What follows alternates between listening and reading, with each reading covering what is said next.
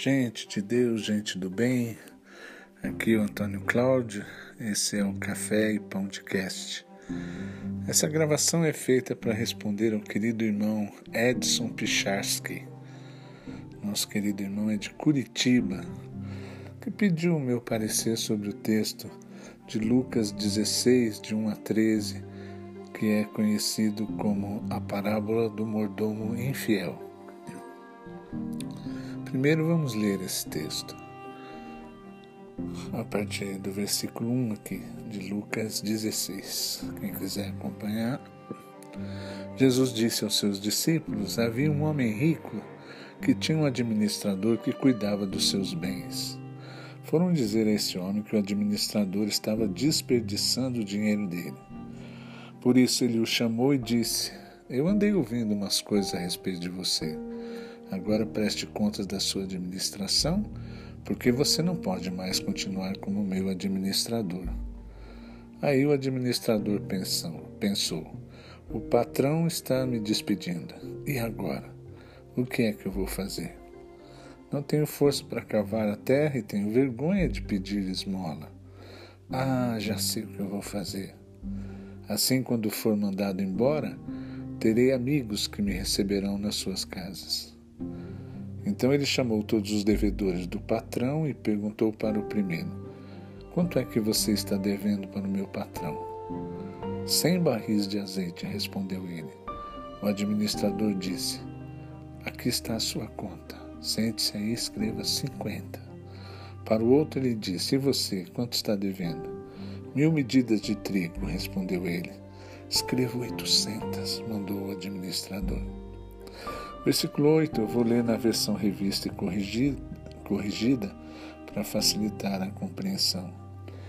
E louvou aquele senhor, o injusto mordomo, por haver procedido prudentemente. E Jesus acrescentou: Porque os filhos deste mundo são mais prudentes na sua geração do que os filhos da luz. Versículo 9: Por isso eu digo a vocês: usem as riquezas desse mundo na versão corrigida diz riquezas da injustiça, para conseguir amigos, a fim de que, quando as riquezas faltarem, eles recebam vocês no lar eterno.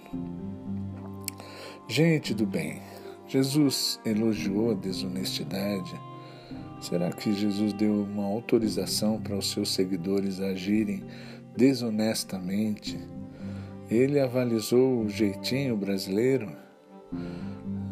Tem gente que acha que Jesus falou coisas estranhas nessa passagem e com a iluminação do Espírito vamos nos esforçar para tirar da mente da, das pessoas essa impressão.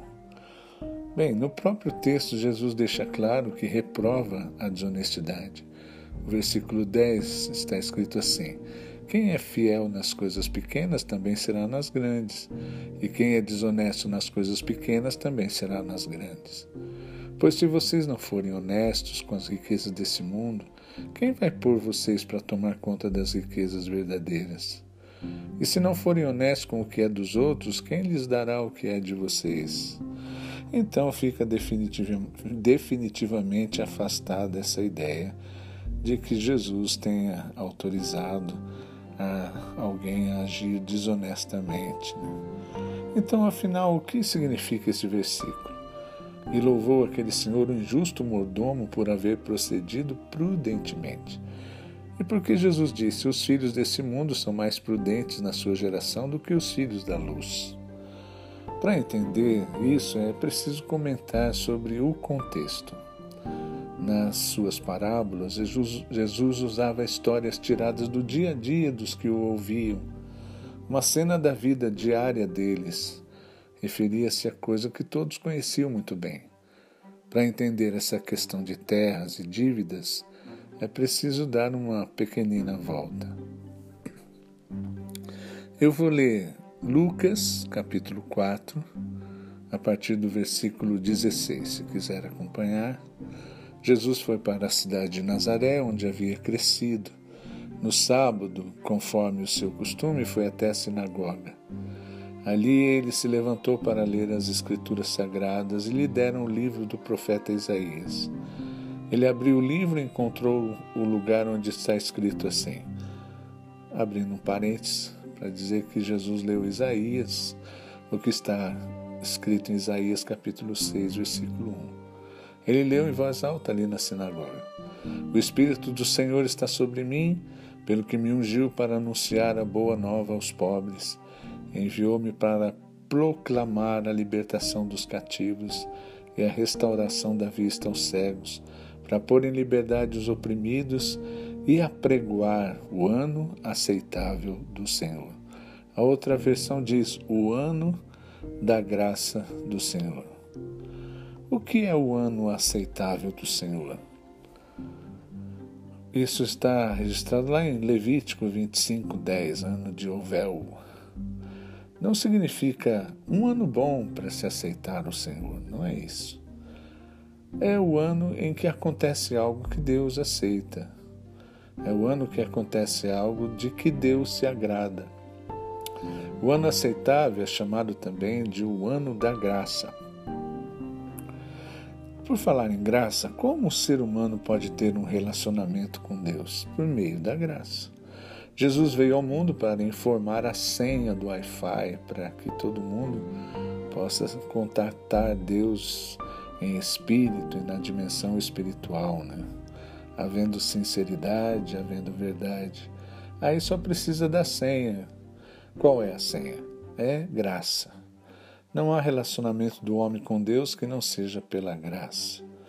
E como o ser humano pode ter um bom relacionamento com as pessoas com quem ele convive e com as pessoas que ele encontra? Também por meio da graça. O raciocínio é: eu recebi, eu recebi graça, eu dou a graça. Então, você agir com graça para com o outro é algo aceitável é algo que Deus aceita, é algo de que Deus se agrada. Comentando um pouco mais sobre o ano aceitável do Senhor, o ano da graça do Senhor, entre o povo judeu, esse ano acontecia só de 50 em 50 anos. Era o ano em que se proclamava: todos os homens são iguais diante de Deus. Os presos eram libertos, o que se anunciava às pessoas é que deveriam se reconciliar, perdoarem-se umas às outras, tornarem-se amigas. Também era o ano da reforma agrária, as terras eram redistribuídas, todos os trabalhadores do campo, os mais pobres, os sem terra, recebiam um pedaço de terra para tirar dela o sustento, e todas as dívidas eram perdoadas. Esse ano da graça, o ano aceitável do Senhor, era motivo de esperança para o povo pobre.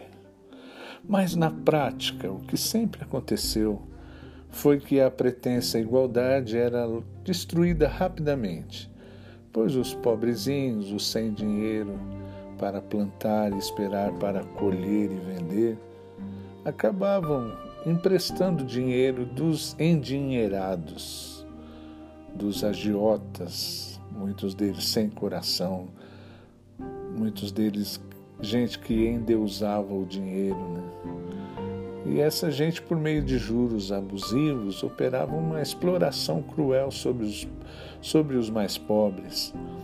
E esses endividados, de novo, acabavam sendo obrigados a entregar as suas terras ao seu credor e passavam a ser apenas arrendatários dessa terra. O que significa isso? Agora eles trabalhavam nas terras que já não eram mais deles, para todo mês pagar uma parcela com muitos juros das suas dívidas. Em outras palavras, o pobrezinho deixava de ser dono da terra que lhe foi dada e passava a pagar aluguel dela. Vamos voltar a Lucas 16, ainda dentro do contexto. Pelos produtos mencionados, quando o administrador procurou os arrendatários, os produtos mencionados ali, azeite, trigo, se vê que os arrendatários pagavam ao seu credor, que se tornou proprietário da terra, a parcela da dívida com juros, o aluguel, com uma parte da colheita. O proprietário credor usava um administrador para controlar os livros contáveis, para fazer cobrança, para negociar as dívidas, enfim, para cuidar do negócio. Na parábola de Jesus, o proprietário descobriu que o administrador estava lhe dando prejuízo, dissipando seus bens, desperdiçando o dinheiro dele. O texto não diz que o administrador estava roubando. E o proprietário demitiu o administrador. Perplexo, esse homem desempregado ficou pensando consigo mesmo: e agora o patrão me, me despediu, o que é que eu vou fazer? Ele disse que não tinha força para trabalhar no pesado, né? E também tinha vergonha de pedir esmola. E aí ele teve um plano. Eu vou fazer amigos perdoando as dívidas dos arrendatários. E ele pensou o seguinte: quando acabar o meu dinheiro e os meus bens, eles me receberão nas suas casas. Né? Aqui o texto mostra que ele era um mau administrador. Quando ele pergunta para os que deviam, quanto é que você está devendo? um bom administrador certamente saberia isso. Né? É como um líder perguntar, gente, para onde é que vocês estão indo? Né? Desse jeito. Então, esse administrador, pensando no seu futuro, agindo com previdência, né, sendo prudente, conforme a gente lê no texto, ele diminuiu as dívidas. De fato, ele perdoou as dívidas dos arrendatários.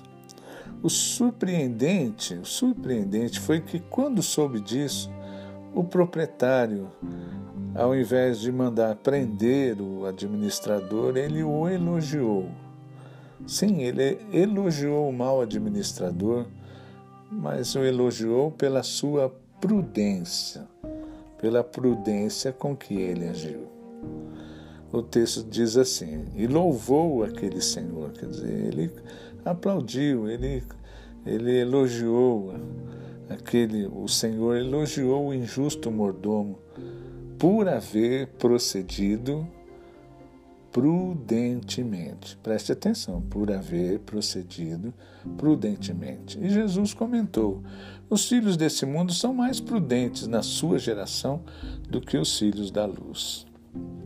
Em outras palavras, né, a exemplo desse mau administrador, há filhos desse mundo agindo de forma mais prudente em relação aos seus negócios materiais, né, preocupado com a sua vida, quando lhe faltam ah, os bens materiais, o dinheiro, mas com a sua vida aqui mesmo, neste mundo, né? nessa geração.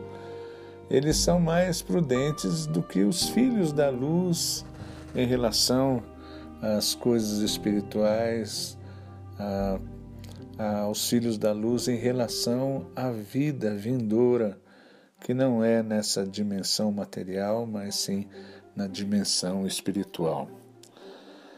Deixando bem claro que o que foi elogiada foi a prudência, não foi a desonestidade, de jeito nenhum. Em, outra, em outras palavras ainda, um, o mau administrador se preocupa, o que Jesus estava querendo dizer era isso: o mau administrador se preocupa mais com o que vai acontecer com ele nesse mundo, depois que as suas riquezas materiais acabarem, do que os filhos da luz se preocupam com a vida espiritual vindoura, quando as únicas riquezas que existirão será, serão as espirituais. Por fim, em palavras finais, o que Jesus quis dizer é: os filhos desse mundo preocupam-se mais com as riquezas materiais do que os filhos da luz com as riquezas espirituais. É nesse sentido. E o que se o mais importante nesse texto é a gente pensar em qual riqueza é mais importante. A mensagem principal é de que a legítima riqueza é o que é de uso do espírito. O amor, a paz, a bondade, a humildade, o perdão, a misericórdia. Quanto ao que é de uso do corpo, ninguém tem a propriedade plena sobre nada, e até do próprio corpo se tem só o usufruto. Quando a morte chegar, o ser humano possuirá apenas as qualidades do seu espírito. A morte despoja o ser de tudo que é material. Gente, caixão não tem gaveta. Não se vê uma procissão fúnebre em que haja caminhões de mudança cheios de trecos materiais. Nem se vê carros fortes levando dinheiro para tudo ser enterrado junto com o defunto. Né? Enfim, indo já para a conclusão, há uma expressão interessante no texto da parábola quanto às riquezas materiais. A expressão está no versículo 9: é, faça amigos com as riquezas da injustiça. Riquezas da injustiça. Jesus estava denunciando uma situação injusta. As riquezas materiais são distribuídas de forma injusta nesse mundo. Por isso, irmão, se eu fosse colocar um título nessa passagem, eu colocaria o administrador da injustiça. Muitas vezes os homens neste mundo são administradores da injustiça.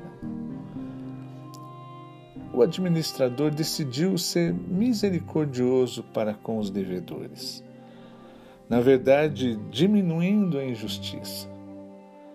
Ali na prática, tirando juros excessivos, quem sabe, né? as contas a mais, as contas que o, os números que oprimiam os mais pobres. Ao ser misericordioso, ele alcançou misericórdia. O texto não vai além de mencionar que o proprietário da terra elogiou o administrador, mas já foi uma coisa boa. O texto não diz que o, o administrador foi readmitido, né? não, não diz isso mas de, há referência ao elogio que o, o dono da terra fez ao administrador por causa da prudência. E Jesus estava reafirmando o que disse no Sermão da Montanha: Bem-aventurados os misericordiosos, porque eles alcançarão misericórdia. O texto mostra um devedor perdoando devedores. É essa a nossa vida. Um devedor perdoando devedores. Lembra-se da oração que Jesus nos ensinou? Perdoa as nossas dívidas, assim como perdoamos os nossos devedores. O amor altera a contabilidade da dívida. Né? Acima de tudo, amem sinceramente uns aos outros, pois o amor perdoa muita dívida, né? muitos pecados. Né?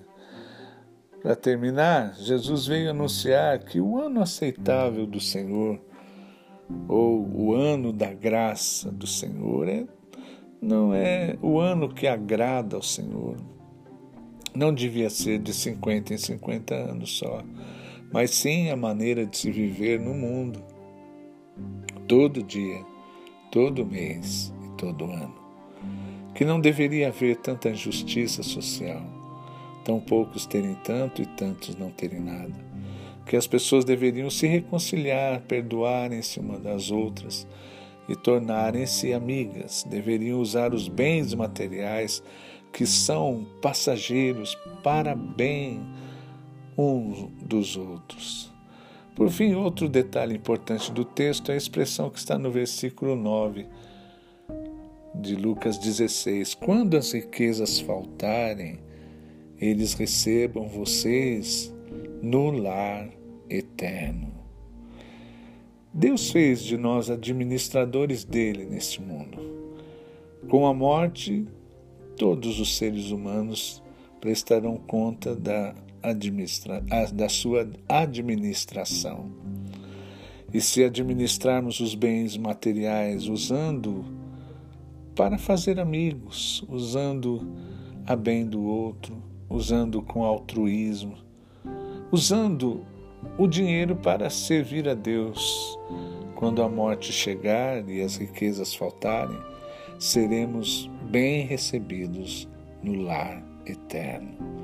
É isso que Jesus está querendo dizer. O último versículo da passagem, Lucas 16, o versículo 13, é o último. Um escravo não pode servir a dois donos ao mesmo tempo pois vai rejeitar um e preferir o outro, ou será fiel a um e desprezará o outro. Vocês não podem servir a Deus e também servir ao dinheiro. Por fim, o que Jesus diz é que devemos ser administradores que não endeusam, endeusam o dinheiro, né? mas colocam os bens materiais, colocam o dinheiro a serviço de Deus.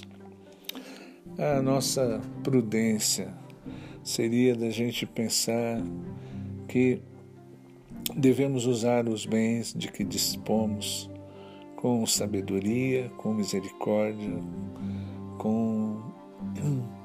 altruísmo, né? para fazer amigos e para desenvolvermos em nós bens, riquezas espirituais, porque essas permanecerão para sempre. E no dia de prestar conta da administração, seremos bem recebidos no lar eterno. É isso, meu irmão Edson, que eu penso dessa passagem. Em tudo, Deus abençoe você e todos os seus.